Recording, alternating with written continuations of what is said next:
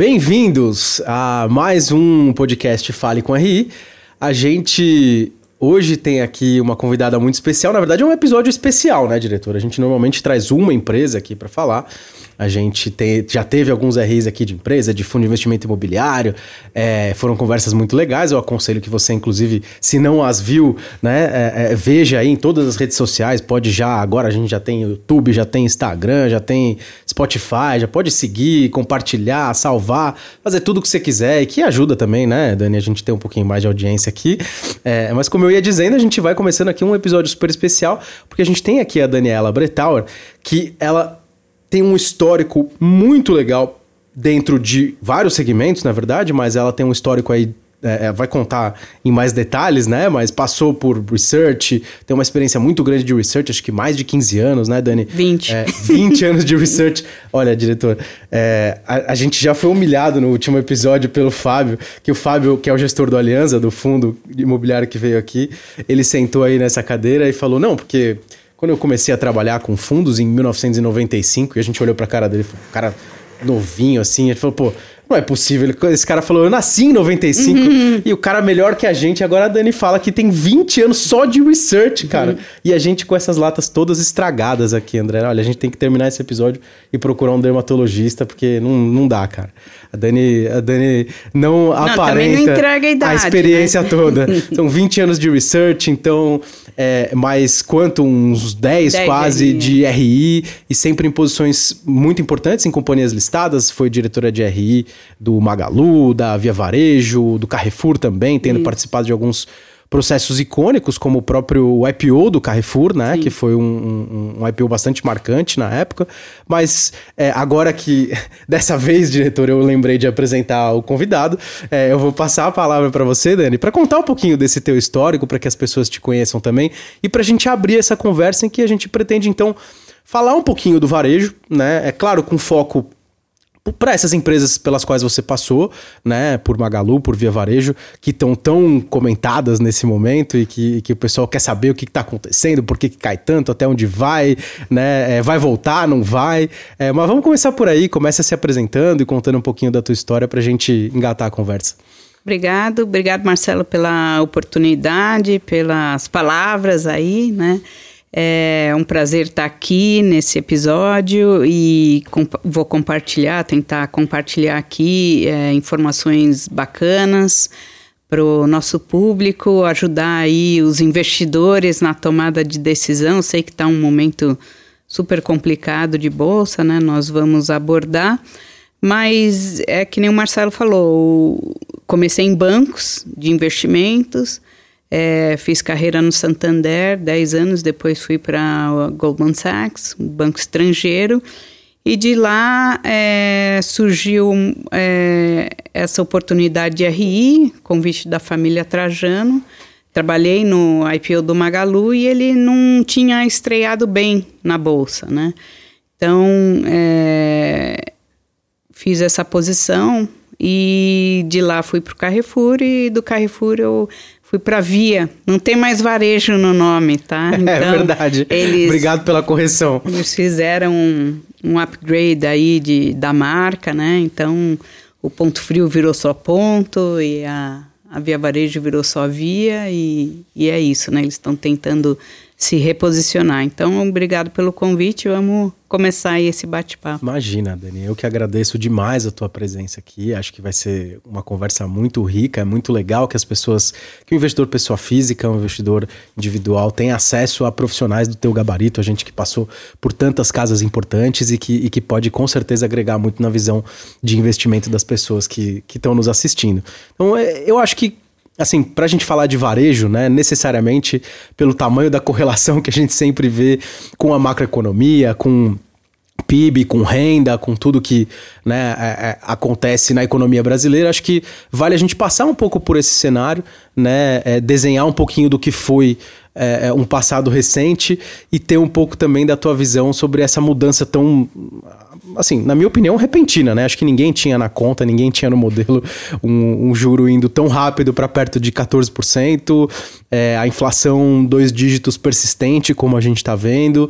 né? E o que, assim, como que você viu esse, esse movimento, né? É, é, e o que, que você acha que, que, que assim, em relação ao que o Brasil está fazendo, em alguma medida dá para assumir que a gente está na frente da curva, a gente né, se, se posicionou antes nessa subida de juros, mas você conseguir desenhar um pouquinho desse cenário do que veio lá atrás. Opa, desculpa aqui. O que veio lá atrás, né, acontecendo com aquele momento de juro baixo, né, dinheiro abundante e um crescimento muito grande dessas companhias também, né, é, para o que aconteceu agora. Como que você viu essa, esse câmbio, essa mudança?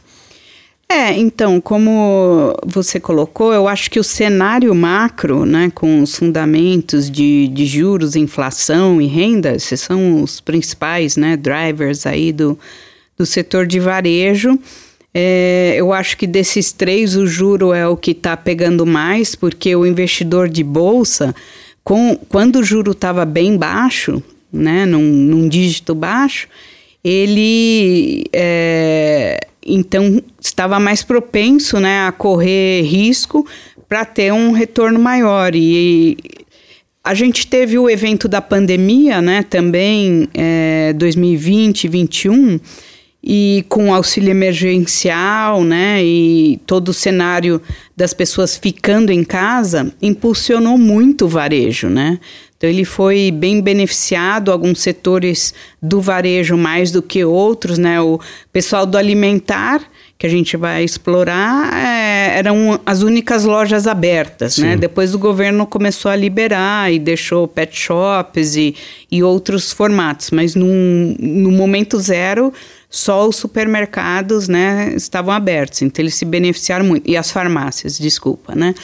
E aí é, muitas pessoas começaram a comprar pela internet, tinha a questão do auxílio, então tudo isso ajudou muito é, as empresas que estavam posicionadas no e-commerce. E o Magalu e a Via eram, eram duas dessas, né, que se beneficiaram bastante desse, desse impulso, desse estímulo aí que a pandemia, né, é, ela levou. E, e aí, com esse cenário de juros baixos, acabou que, assim, as empresas estavam indo muito bem e isso refletiu no desempenho delas na bolsa, né? Então esse é o contexto uhum. né, daquele momento. Legal. E aí a, a, mudança desse momento, assim, eu acho que é, eu queria a tua opinião, assim, é, eu tenho a minha, né? Eu, eu acho que ninguém, mesmo das companhias, dentro das companhias, é, ninguém esperava um movimento tão rápido assim, né? Assim, a, a, inflação vir e ser persistente e o juro chegar onde chegou de forma tão rápida. Isso mudou o cenário para essas companhias. É, essa questão dos juros impactou bastante porque essas companhias trabalham com financiamento, né? Do o ticket é alto, né? Na loja física. Uhum é, e depende muito de, de crédito, né, ao consumidor. Então, elas têm muito, ou o crediário, no caso da Via, no, no Magalu ele tem o cartão parcelado, mas eles realizam muita antecipação né, desse fluxo do, do cartão ou do carnê com os bancos. Sim. E aí é, o juro subiu muito, tem também a questão do endividamento né, das companhias, no caso havia um pouco mais alavancada que a, que a Magalu. Então, é, acabou que assim, você tá, estava basicamente vendendo para pagar os juros. A gente voltou num cenário que a gente já teve no Brasil lá atrás, mas era ficou um pouco disso, né? E isso acabou comprometendo a rentabilidade da, dessessas duas companhias. Né? No final do dia, muito por despesa financeira, né? Seja no desconto, seja no, no, é, no, no próprio é, juro que se paga pelos empréstimos de financiamentos. Né? Então isso começou a efetivamente machucar o resultado dessas companhias. E aí, assim, a gente olhar um pouquinho para trás, né, do meio de 21 para frente foi quando essas ações começaram a sofrer mais, né? o varejo como um todo começou a sofrer, mas Magazine Luiza e Via Varejo é, é, é, sofreram bastante. Então, assim, esse sofrimento também ele, ele, ele não foi só das perspectivas, mas ele também veio acompanhado de uma efetivamente de um desempenho que se mostrou depois um pouco pior do que era até é, algum momento antes, muito por conta dessa despesa financeira. Então as margens devem ter dado uma reduzida, né? E, e a operação da companhia ficou um pouco mais pesada, né, para ser carregada. Teve alguma questão é, em algum momento que você vê com estoques assim? Teve alguma coisa que. No, no caso do Magalu, eles fizeram né, um, um ajuste, eles fizeram uma marcação de estoque que até trouxe um pouco de volatilidade nos papéis, porque é, aquilo lá já sinalizou que a venda estava um pouco difícil para ele fazer né, esse ajuste. E, e teve muito questionamento né, é, para a Via, se a Via ia fazer uhum. a, a, a mes o mesmo lançamento contábil ou não. Acabaram não fazendo. Mas na Via a gente teve um, um outro evento que foi a questão das provisões trabalhistas, né? Então teve que fazer um reforço de provisão por conta é, né, da, da expectativa dessas questões trabalhistas foi uma provisão adicional de um bi meio, que é super relevante, já elevou todo o passivo trabalhista, né? Ele já estava para 4 bi, né? Então ficou uma coisa realmente é, relevante. Não que não fosse antes, mas uhum. virou mais relevante. E aí a companhia é, teve a, né, a ideia ou de, de fazer um, é, uma monetização, tentar acelerar a monetização dos créditos tributários para compensar esse impacto da, do aumento da provisão trabalhista. E é, ficou basicamente casado esse fluxo, né? Legal. Só que é, o ponto da monetização ele depende de vendas, né? Porque o principal é, imposto que você estava monetizando era o ICMS. E aí, conforme você colocou, teve uma virada né, de vendas. Então, por que, que teve essa virada de vendas né, que, repentina? Você tem algum, alguns fatores. Você tem a questão da concorrência dos asiáticos. Então, é, Shein e Shopee, outras entrando, é, seja porque tinha uma brecha aí é, né, tributária que elas conseguiam se posicionar mais barato. O próprio Mercado Livre é super capitalizado e bem posicionado, né? E você uh, teve os, né, toda a questão da pandemia um pouco. É, não, eu acho que essa questão da pandemia é uma coisa que a gente vai ter que conviver daqui para frente, né? uhum. né? Ela, ela meio que virou parte do nosso dia a dia mas os escritórios voltando, então as pessoas começando a retornar para os escritórios, tendo flexibilização das atividades sociais, seja bar, restaurante, tudo. Então, é, uma parte do, do consumo das pessoas que, que tinha ido muito para o e-commerce começou a ser direcionada para outros né, outros bolsos. Então, assim, as pessoas começaram a retomar viagens, idas a restaurantes, comprar roupa, porque na época da, né, da reclusão, do isolamento, ninguém ia para lugar nenhum, então todo mundo ficava em casa, ficava né, meio que de pijama o dia inteiro. E, e, tudo isso está se revertendo agora. Então, o pessoal de vestuário agora, que foi muito penalizado né, nos primeiro ano e pouco de pandemia, agora está se beneficiando.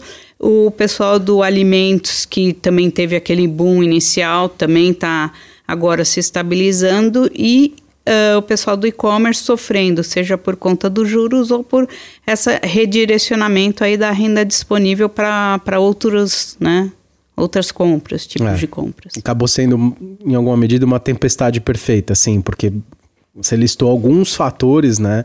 É, o juro, o comportamento de consumo, a competição que Isso. aumentou é, e que dificultou a vida de fato dessas companhias, né? O Mercado Livre que você citou, assim, eu, eu tenho a minha experiência como, como consumidor, né? E estava falando para você aqui antes, eu moro no interior e, eu acho impressionante, assim, principalmente lá na minha região, porque tem, tem um centro de distribuição do Mercado Livre e um centro de distribuição do Magazine, e os dois conseguem entregar no mesmo dia, assim, numa cidade pequenininha e tal. Então, de fato, é, é, começou a aparecer mais gente que, que é capaz de, de competir com essa turma maior. Mas o que, que na tua cabeça, assim, tudo isso aconteceu, teve um de-rating generalizado, é, é, os múltiplos, eles começam a ficar confusos, né? Porque o, o de um lado é, o, o, o, preço cai, mas o, o, L cai junto, né? Então o lucro cai também. Os múltiplos estão super distorcidos, né? Desculpa te interromper, Uf, mas já, já perdeu qualquer Referência. tipo de racionalidade ou fundamento, né? Mesmo se eu colocar aqui meu chapéu de analista, né? Que ainda tem o meu CNPI ativo, né? Então dá para fazer análises, né? É, mas eu acho que já perdeu qualquer tipo de fundamento, né? Seja pelos indicadores que você trouxe, mas múltiplo de vendas ou ou mesmo se você fizer uma análise de liquidation, né? Se for, tipo assim, o valor dos estoques da Via é, a valor de mercado já dava 11 bi. a companhia não estava valendo nenhum. Então, tá ela não vale nem o estoque dela. Você entendeu? Então, uhum. assim, bizarro é, a distorção. Né? Não, super interessante, assim, porque, é, de fato, a, a pergunta aí é justamente nessa linha, assim, de entender. É, ok, a gente, a gente pode racionalmente entender o que é que aconteceu, e acho que você é, traçou perfeitamente o cenário aqui, é, mas, assim, tudo tem preço, né? E tudo tem, tudo tem limite também, assim. Acho que eu tava falando para você antes aqui também, né? Eu, eu costumo começar a gostar ainda mais das teses quando elas começam a ficar um consenso negativo, né? Quando todo mundo fala que não presta, quando né, a gente vê na internet todo mundo dizendo para você se afastar.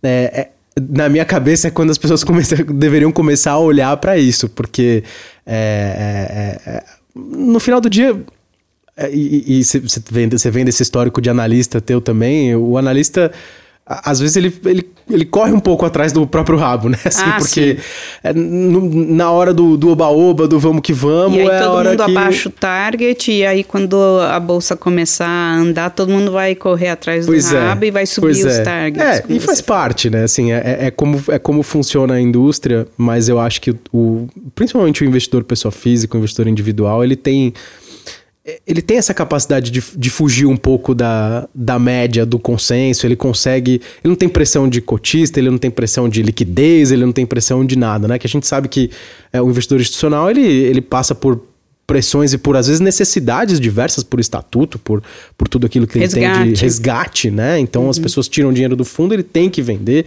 né? E, e, e, ele acaba tendo dificuldade às vezes de alocar em oportunidades que ele vê. E o investidor pessoa física tem essa oportunidade de olhar para um, um indicador como esse, assim. É uma empresa que está valendo 10 vezes menos do que o seu próprio, o seu próprio estoque. É, e, e, e, aí, assim, a, a, pergunta era, ia ser essa, mas acho que ela já está respondida, porque no final, assim, a, a, magnitude do que aconteceu não te parece razoável, né? Assim, acho que esse, essa é a conclusão da história. É, eu acho que a, a Via tem a questão da provisão trabalhista que atrapalhou bastante a, né, a história estava ficando bem legal e aí teve esse revés aí da provisão trabalhista. É, tem a estratégia de monetização, então ela vai exigir bastante disciplina para não ficar descasada. Tem o cenário de juros, né? Então, assim, e, e agora né, começou a surgir essas notícias aí da disputa, é, disputa, mas um pouco de birra entre os clients, então teve na assembleia recente, onde o Michel se manifestou contra alguns itens da pauta, e não é, é assim, os clients são acionistas de referência da Via, eles não são controladores, havia um, uma empresa né, de controle pulverizado, seria uma corporation, uma corporation mas você tem um acionista de referência que é, que é a família. E não é legal quando você começa a ter vários tipos de notícia envolvendo a família, né? E ele se manifestando contra alguns itens, né? Então, isso também traz volatilidade. Falando um pouco de Magalu, que eu estou assim só focando em via, a gente teve recentemente a. Uh, Aí, né, você vê a Luísa ela voltou para a operação, Sim. ela está né, mais engajada. Ela sempre esteve engajada. Ela fez um vídeo né? polêmico aí que o pessoal é, repercutiu. Ela fez esse vídeo nas, na rede social chamando para comprar nas lojas, que vai fazer, vai ressuscitar o carnê, né? Mas, ah, além disso, eles fizeram uma caravana né, no Nordeste. Então, assim, o, o que eu gosto do Magalu é, é que você realmente tem um controlador ali. E o controlador, ele está tão comprometido, assim, as pessoas podem fazer chacota da Luísa na rede social, tudo, mas eu acho que o que ela quis dizer é que, assim, eu tô comprometida e eu, eu né, até fazer esse vídeo uhum. e se expor dessa forma, é, ela fez. Então, eu acho que ali você te, realmente tem um controlador, o controlador tá super né, engajado e determinado a fazer essa venda virar. E ela sabe que ela tem um super poder de influenciar. Né? Então, tudo bem, podem tirar sarro dela nas, nas mídias sociais, Twitter, etc. Mas o fato é que quando ela chama para comprar, o pessoal vai. É, né? então, ela tem um poder grande de aglutinação. Tem, ela tem esse, esse poder. Então, é, é uma coisa assim incrível do, do Magalu, essa, né, essa energia. E ela tem um jeitinho assim liderança. que é demais, né? De, vem, vem fazer um carnezinho gostoso aqui e é. tal. É. E é muito, é de fato muito legal. É, é muito interessante esse ponto, assim. Eu, e, e a, pela minha experiência, né, mais curta, mais recente no varejo, eu também vejo, eu compartilho dessa tua visão em relação a a diferença que tem empresa de dono, né? É, uma empresa com, com, com uma cabeça. Assim, necessariamente você precisa ter a cabeça para ciclos longos, é óbvio. Mesmo um executivo não vai ser diferente disso, mas o nível de alinhamento é diferente. Assim, é, é, a gente vai falar mais para frente aí em mais detalhes, mas é, a, a gente vê que a cabeça do dono de pensar, às vezes Cara, eu, eu não tô pensando os próximos três meses, nem o próximos, nos próximos 12, nem o meu próximo release de resultado, né? Eu tô pensando os próximos, o caminho de crescimento dos próximos 10, 15 anos dessa companhia. Isso realmente é, é, é assim, na minha visão, faz diferença, né? E, não, e ali você tem Frederico, né, que segue, né, todo ele ficou um pouco na sombra dela, mas ele conquistou, né, o, o espaço, o espaço dele, é super dele, respeitado. E, e fez uma super virada, né, da transformação digital e se reposicionou e está ali brigando no e-commerce, né? Então, é, ele também tem esse, não é tanto que nem a mãe, mas ele também é muito bom. Não, tem. E é, acho que até o período que você viveu lá, assim, foi, vocês construíram ali é, na minha opinião, o, o, o que foi o início de um movimento que depois virou um movimento assim, ninguém falava de omnichannel, ninguém falava de digital como vocês falavam, já naquela época, né, de, de 2013, 14, 15, é, é, isso virou meio depois regra, né, todo mundo começou a ter que falar disso, até porque é, o Magalu virou o que virou, né, então esse é um ponto que eu acho relevante também, que eu como RI, às vezes, assim, fico frustrado porque é, quando a gente tem essas viradas de ciclo, parece que a empresa está largada, né? Parece que não tem... Todas as pessoas que fizeram todas aquelas coisas boas no passado e, e, e o histórico daquilo que a empresa já conseguiu construir, o track record, parece que não, não vale mais nada. É, mas a, eu a acho coisa... que, que tem que resgatar, né? A gente tem que... É voltar e olhar os pilares e os principais drivers e bater e repetir, repetir, repetir até que uh, seja por osmose, vai, vai entrar na cabeça. Porque assim. A estratégia continua a mesma, o controlador é o mesmo, né? É, tudo bem, você está num cenário macro que vai ser mais complicado, mas você vai atravessar, né? Então você volta e reforça né, os pontos fortes da companhia. Claro, é, é, é desafiador, vai ser para todo o varejo. Ainda tem mais um tempo de, de, desafio pela frente, na minha opinião. Até queria ouvir a tua opinião sobre isso, sobre o que, o que vem pela frente. Mas é isso, assim. Acho que as, as pessoas às vezes esquecem também um pouco que é, quando a gente fala de, de, de, bolsa no Brasil, nós estamos falando de, sei lá, 400 empresas listadas no máximo, das quais 200 e poucas são de fato, né, é assim, ativas e, e, e não é só uma, uma, listagem ali por algum tipo de conveniência, né? É, é, falando de tal, talvez 250 empresas que a gente tem oportunidade de fato de investir, né? É, é um grupo muito, muito, muitíssimo seleto de empresas, né? É, são os vencedores dos vencedores, são os grandes campeões de cada um dos seus setores. Então, é, se, diferente de bolsas mais evoluídas, mais desenvolvidas, como os Estados Unidos, que você tem milhares de empresas lá e todo tipo e, e, e camada de empresa. Mas eu acho que no fim do dia, isso deveria dar algum tipo de segurança também para as pessoas de que ali você não está investindo num, num, num, cara que está começando, ou num cara que, que não sabe muito bem o que está fazendo. Para estar ali, já existe um filtro muito grande que né, é, normalmente vai ser alguém que sabe o que está fazendo, que já faz isso há algum tempo, que é muito bem estruturado para fazer.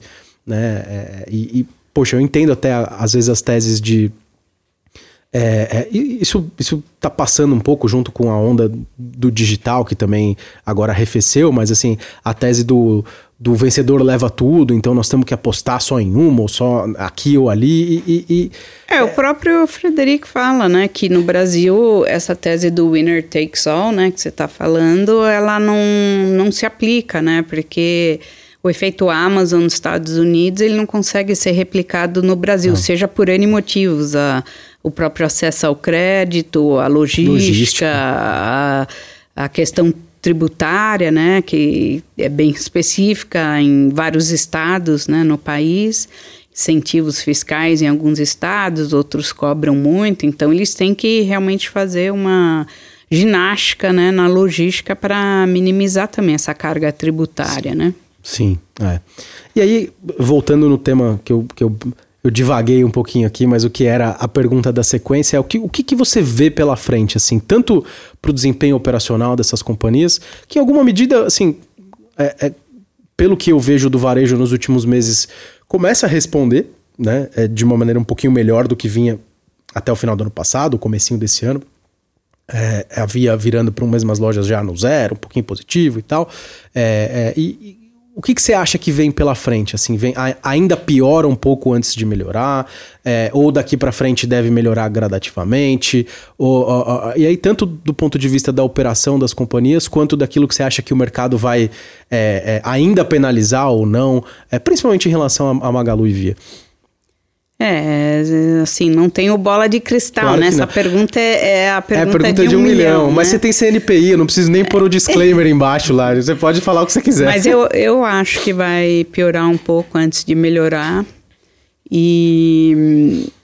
Bom, o primeiro semestre já foi, a gente começa a entrar no, no segundo semestre e acho que as bases de comparação começam a ficar um pouco mais fáceis, mas só 2023 mesmo, que daí você vai ter o 22, né?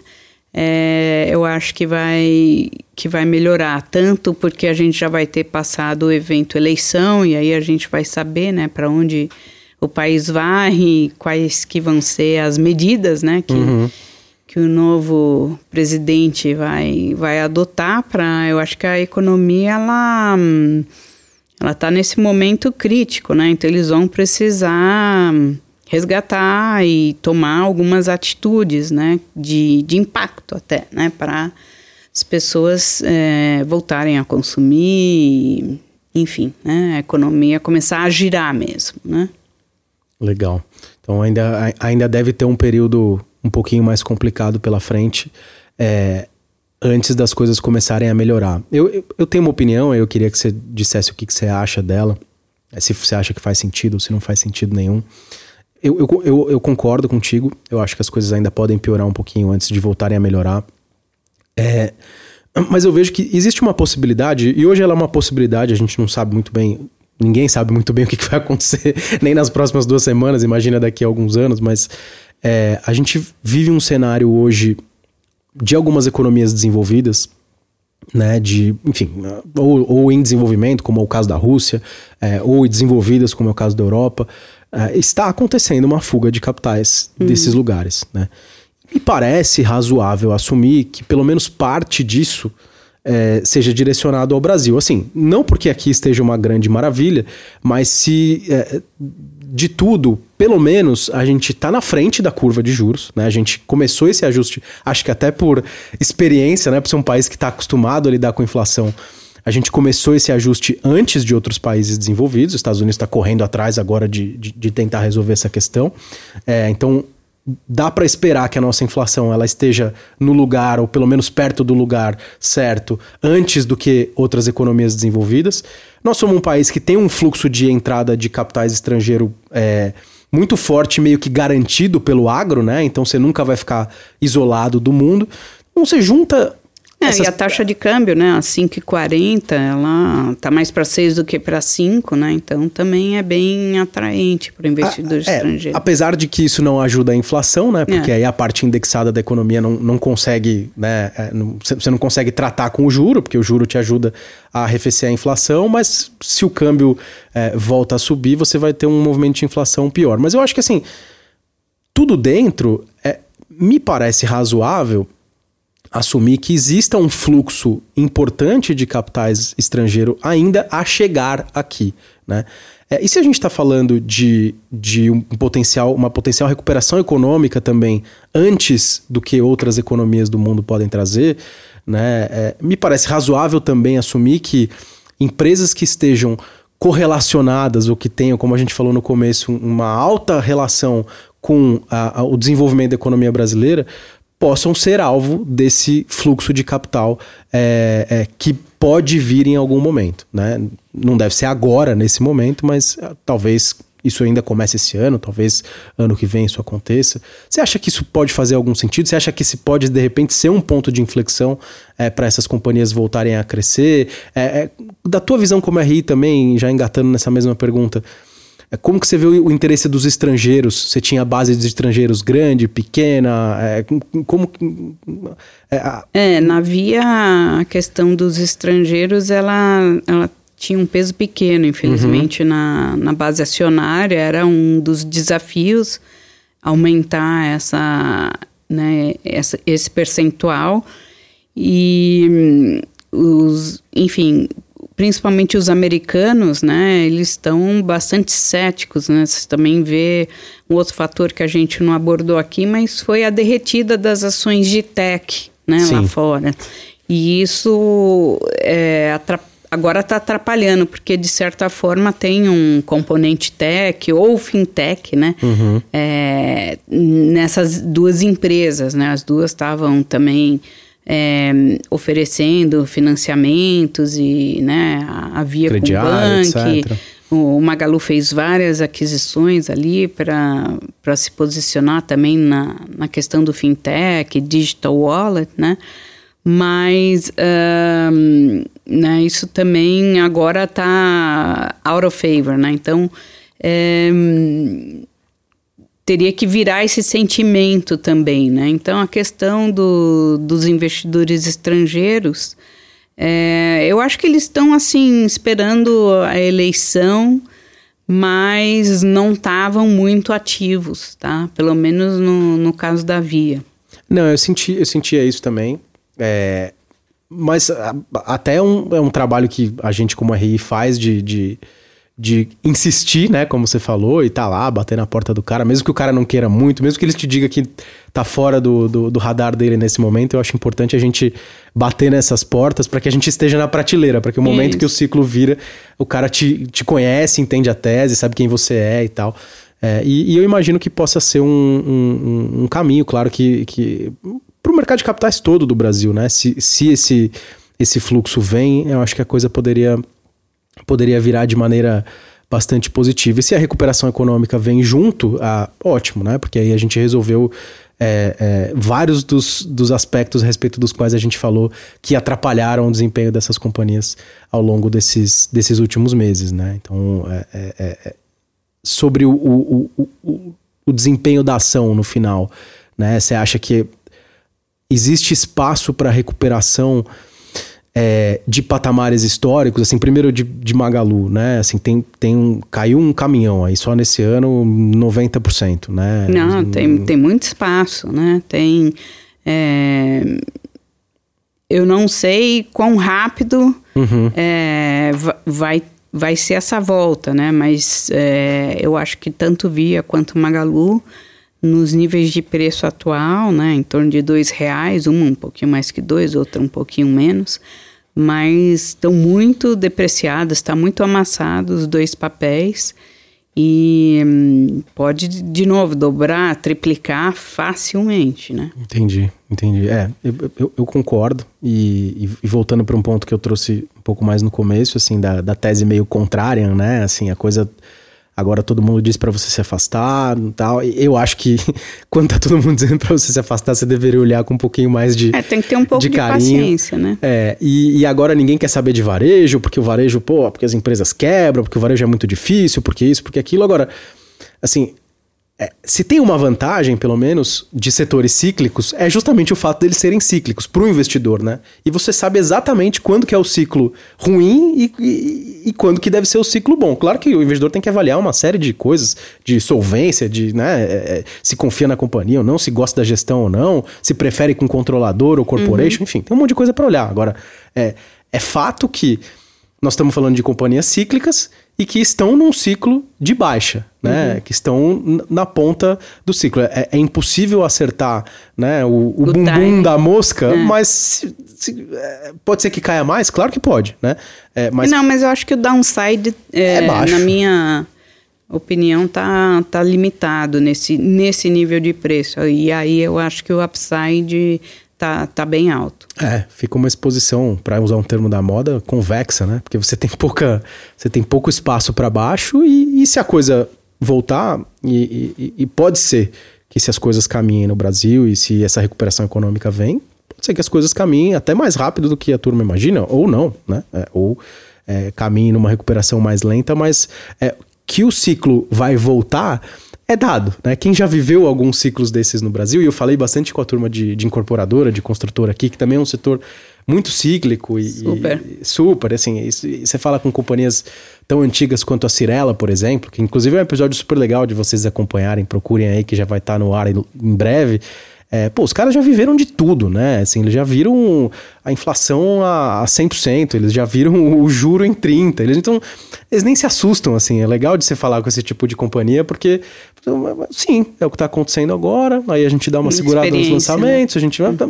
E, e acho que essa é a vantagem para o investidor também dentro do varejo, é entender, olha, aproveita, estuda as companhias, né? É um apelo que eu sempre faço aqui para a turma que acompanha a gente como RI produz tanto material, né? Tem tanta coisa disponível, tem putz, tem apresentação, tem release, tem acessem, a gente sabe e que o pessoal usa pouco. E a gente realmente põe, põe muito esforço, Põe muita né? energia. Põe na, muita energia. Na produção desse material e às vezes, né, a gente fica pensando, nossa, será que estão lendo, né, o que eu estou escrevendo? É, a gente sabe que a turma que vive disso, né, que os analistas, que, pô, é, eles precisam ler por força do ofício, né, mas o investidor individual ele deve saber que, cara, acessando o site de RI, ele tem muita informação, ele tem muita coisa boa, muita coisa, como você falou, que a gente dedica muito tempo para colocar ali. O RI é sempre uma, um cara que, o, que tem muito acesso dentro da companhia, que, que conhece muito de todas as áreas. Então, é, acessar o RI, falar com o RI, como que é o que a gente está fazendo aqui, é um, é um tema muito importante para as pessoas também. E pensarem nesses ciclos. Eu tenho insistido nisso em alguns episódios aqui, para as pessoas pensarem com um pouco mais de calma nesses ciclos, porque a gente vê todo mundo fugindo. Agora, até a gente vê os influenciadores, né, mudaram de mão, então tem gente falando de milhas, tem gente falando de renda fixa, ninguém quer falar de bolsa mais. Quando deveria ser o momento em que as pessoas deveriam reforçar esse raciocínio para dizer, olha, principalmente tem alguns setores aqui que é meio claro, dá uma olhadinha aqui no histórico, aconteceu isso e depois voltou, aconteceu isso e depois voltou. Porque depois também para pegar o, o, barco já quando ele, quando ele já saiu, é, o upside é mais limitado. Então, é, eu acho que, que, que, é por aí, você concorda? Sim, sim, acho que tem que identificar esse timing e, que nem eu falei, ter um pouco de paciência, né? Porque não sei quando que vai virar e a velocidade da virada, né? É, é isso ninguém sabe, mas é, e também assim ficar tentando acertar exatamente a hora é uma coisa que assim já está mais do que provado que não, não, não presta muito. Assim, você tem que, é, como você falou, estudar, entender o time, ver se o momento é bom, pode cair mais um pouco, pode, mas o, o downside é limitado e aí entender, poxa, parece que eu estou num, num momento do ciclo na parte de baixo.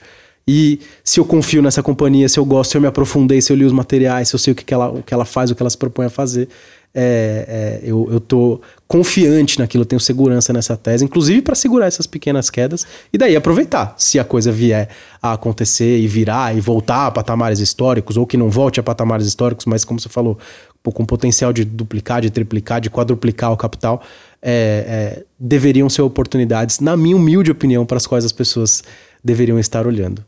Mas, cara, acho que a gente explorou. Acho que sim. Vários temas interessantes aqui. É, eu queria te agradecer demais, Dani, por essa conversa. A gente vai ter outras ainda, né? E isso eu posso dizer, diretor, pela mágica da televisão, né? Que na verdade aqui é a mágica da internet, porque a gente já vai gravar logo na sequência, mas eu posso dizer, olha, eu quero que a Dani volte e tal. mas na verdade a gente vai ter uma conversa ainda aqui sobre varejo alimentar.